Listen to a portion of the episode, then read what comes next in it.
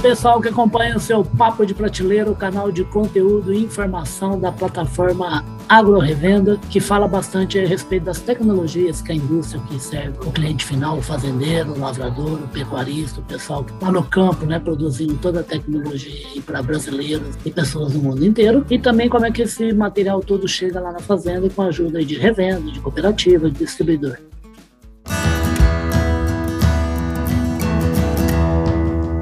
Podcast Papo de Prateleira.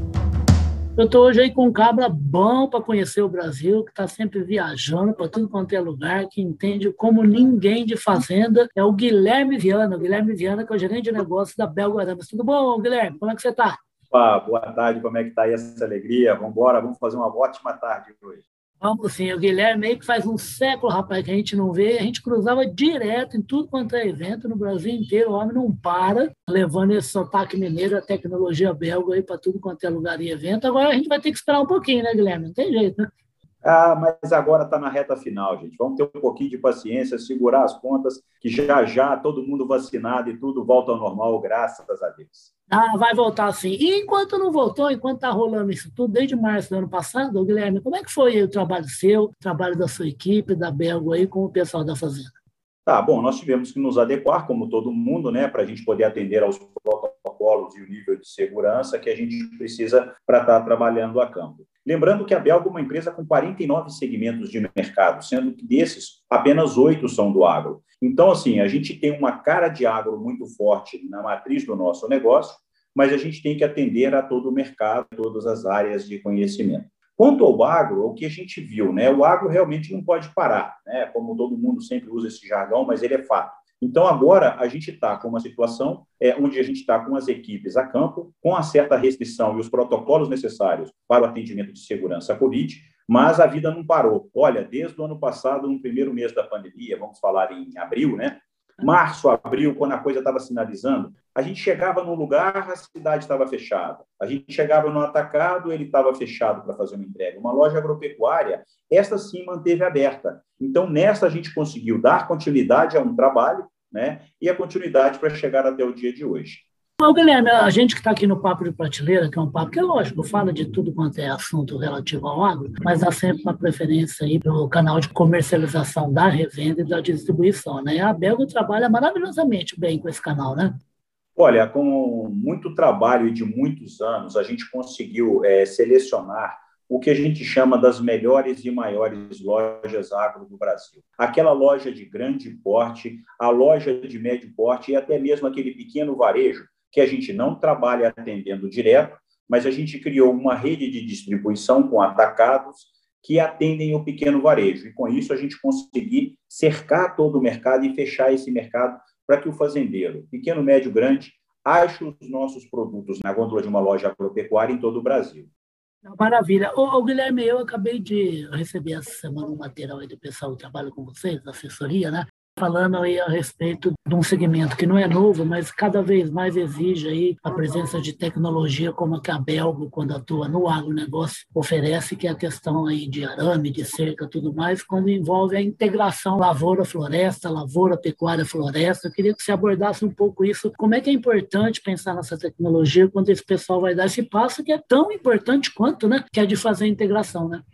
Claro, claro. E olha, essa história não começou ontem, não, tá? Em 1998, nós fizemos um primeiro projeto em conjunto com a Embrapa, lá em Goiânia, na Fazenda Córrego Capivara. Ele chamava outro nome, chamava PIAP, Programa Integração Lavoura Pecuária. Ainda você não tinha o nome da ILP e ILPF que tem hoje, né? Isso já foi um ensaio onde a gente pegou um modelo de negócio dos Estados Unidos e uma análise onde quebraram durante uma década 150 mil fazendeiros. E um estudo que foi feito avaliou que quem sobreviveu ao mercado, ele tinha um modelo de negócio é, mais ampliado. Ele estava em duas, três culturas e também na pecuária. Tá? Entenda-se pecuária como pecuária de corte, pecuária de leite, ou suinocultura, avicultura. Ou seja, o cara que tinha o pé em duas canoas, tá? afundava uma, ele pulava para outra. Então, isso fazia com que ele tivesse uma regularidade, uma renda média. Isso deixou a gente muito incomodado e a gente podia entender e estudar isso um pouco mais. Aí já se falava em sistema Barreirão, sistema Santa Helena, vários sistemas, né? que o pessoal plantava uma lavoura e depois vinha com pasto para utilizar também na pecuária. Então, isso veio amadurecendo e a gente está hoje, no modelo atual do processo da lavoura pecuária, buscando responder claramente ao produtor qual a cerca mais interessante, a mais adequada para este sistema. Né? Bom, a gente já está chegando, graças a Deus, a alguns modelos para a gente poder colocar ele de forma mais clara para o mercado. E a gente está entendendo que é muito importante pensar no cercamento externo. Primeiro, essas fazendas de agricultura muito tecnificadas, elas já não têm mais cerca no entorno. Então, a primeira coisa a ser feita é preocupar em fazer uma cerca de extrema segurança no entorno. Aí a gente pode trabalhar com arame liso, com arame farpado, muito pouco arame farpado, que não é bem utilizado em áreas planas. O arame liso se torna uma cerca mais evoluída e mais barata para uma situação de área plana. E também algumas situações onde a gente está entrando com uma tela que a gente chama de bovino. É uma tela para bovinos com cinco fios e que ela tem um balancinho a cada 30 centímetros. Isso é para dar a máxima segurança na cerca do entorno. Lembrando que de uma cerca, 50% dela é poste, 25% é madeira e 25% é mão de obra. Essa matriz de composição de custo, se eu trabalho para distanciar mais o poste e coloco uma matriz de arame mais resistente, com balancinhos a cada 30 centímetros, eu aumento a distância entre postes, reduzindo o custo dessa cerca. Então, vamos lá, fizemos a cerca de divisa. Vamos para a cerca interna da propriedade. Nessa hora, a cerca elétrica é quase que imbatível, porque você trabalha com postes a cada 30 até 50 metros, né? E você consegue reduzir o custo dessa cerca para ter uma boa divisão de pastos e que você possa fazer ali uma boa colheita do seu capim.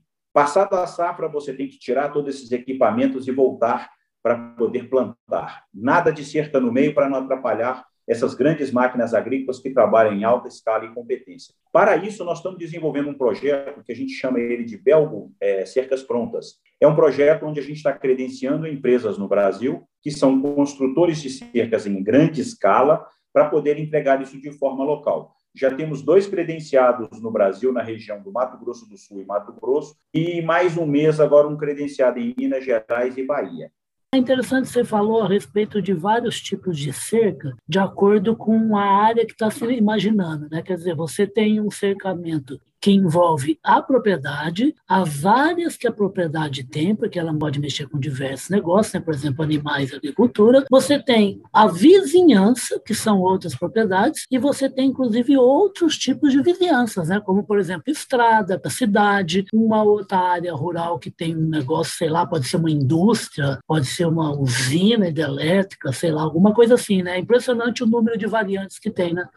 É, e a gente tem que pensar que a gente tem que dar o nível de segurança para é. essa cerca de acordo com a sua necessidade. À beira de uma rodovia, vamos pensar na Bandeirante. Imagina se entra um bando de Nelore no meio daquela rodovia, o desastre que vai ocorrer. Nossa, né? é um perigo. Nós temos né? que estar atentos a isso. É exato. São, são problemas hoje com animais silvestres. Cada vez mais esses animais silvestres estão se tornando sinantrópicos, ou seja, eles estão ficando mais próximos do homem e acostumando com a presença do homem. Com isso, eles passam novamente a invadir as rodovias, e isso causa sérios acidentes. E nós temos hoje uma linha de trabalho com uma tela específica só para o cercamento de beira de estrada, que são fios bem próximos ao solo, que a gente segura pequenos animais como um tatu ou uma raposa, e em cima, onde você não, não tem mais aquela necessidade de ter arames tão próximos, a gente trabalha com arames mais distanciados e a gente, com isso, consegue ter uma cerca econômica e eficiente para todas as categorias animais. Mesmo que num cercamento só, né?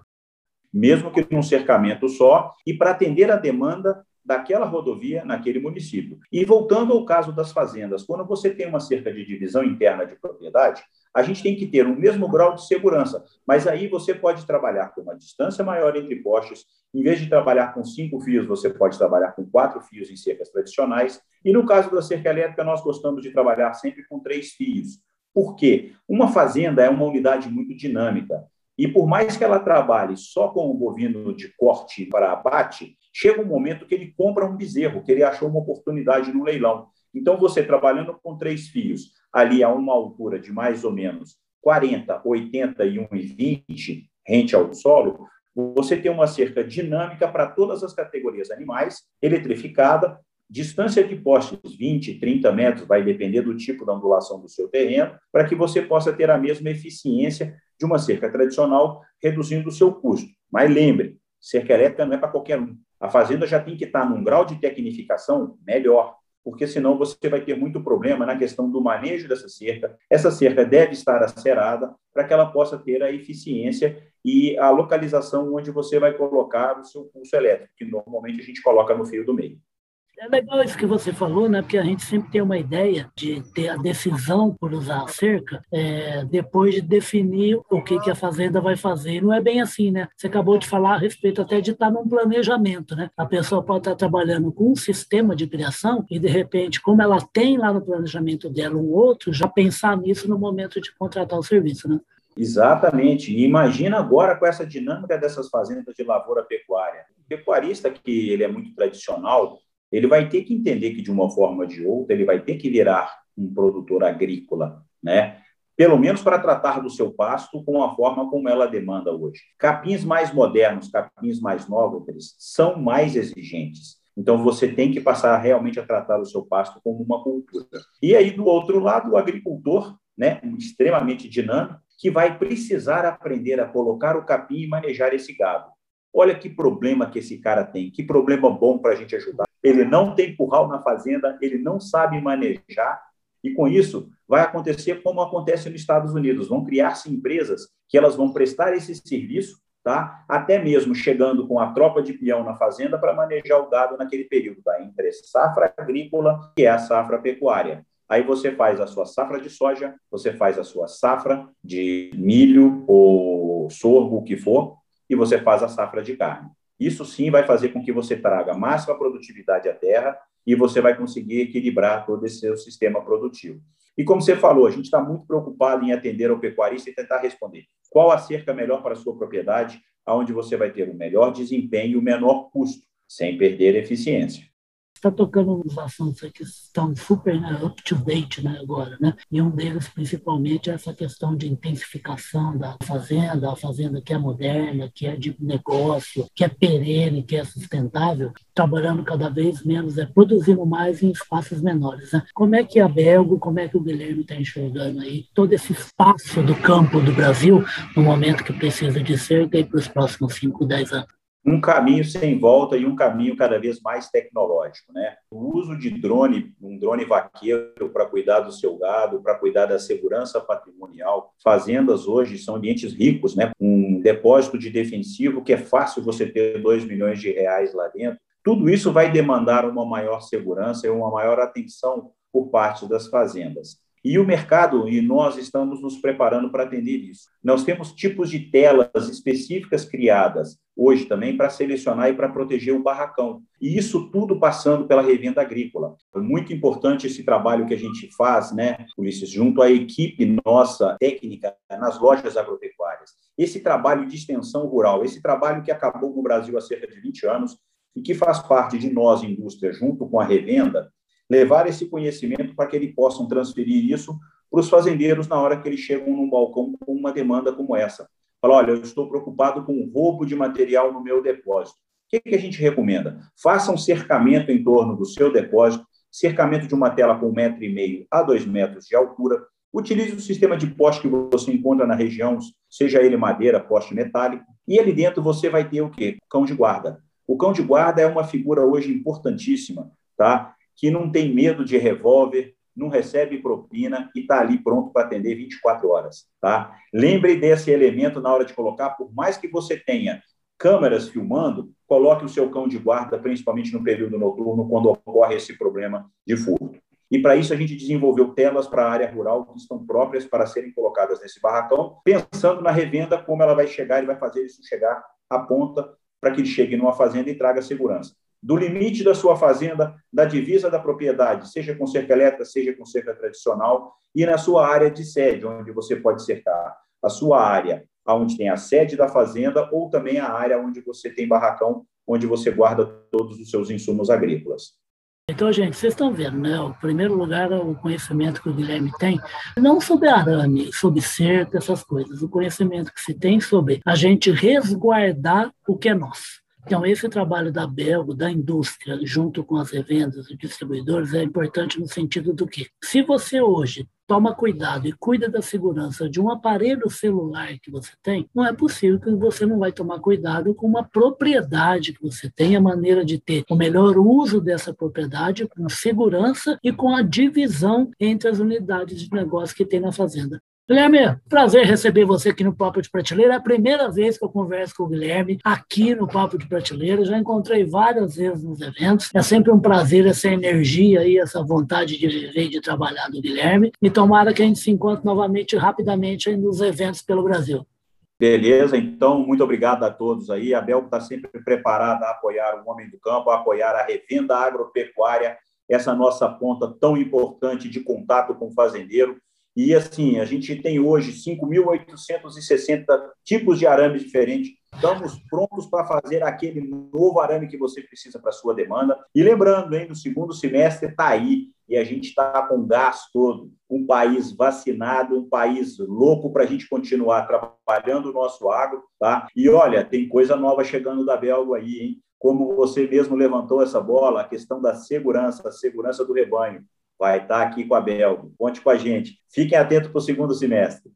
E vocês podem acreditar nisso que o Guilherme não fala à toa, não, viu? Ele é um homem que honra a palavra, honra o que fala, viu? E é por isso que ele vai voltar mais vezes, agora que eu estou nessa aqui de papo de prateleira também, ele vai voltar mais vezes para falar para a gente de cerca, de segundo semestre, de pastagem, de como de fazer o rodízio direitinho. Para isso precisa ter piquete, precisa ter pastagem diferente em cada estágio do crescimento do animal, para você terminar um animal maravilhosamente possível, e a segurança da fazenda como um todo. E o papo de prateleira está aí, é para gente boa de negócio, que nem o Guilherme, que nem a Belga, a gente vai falar mais disso.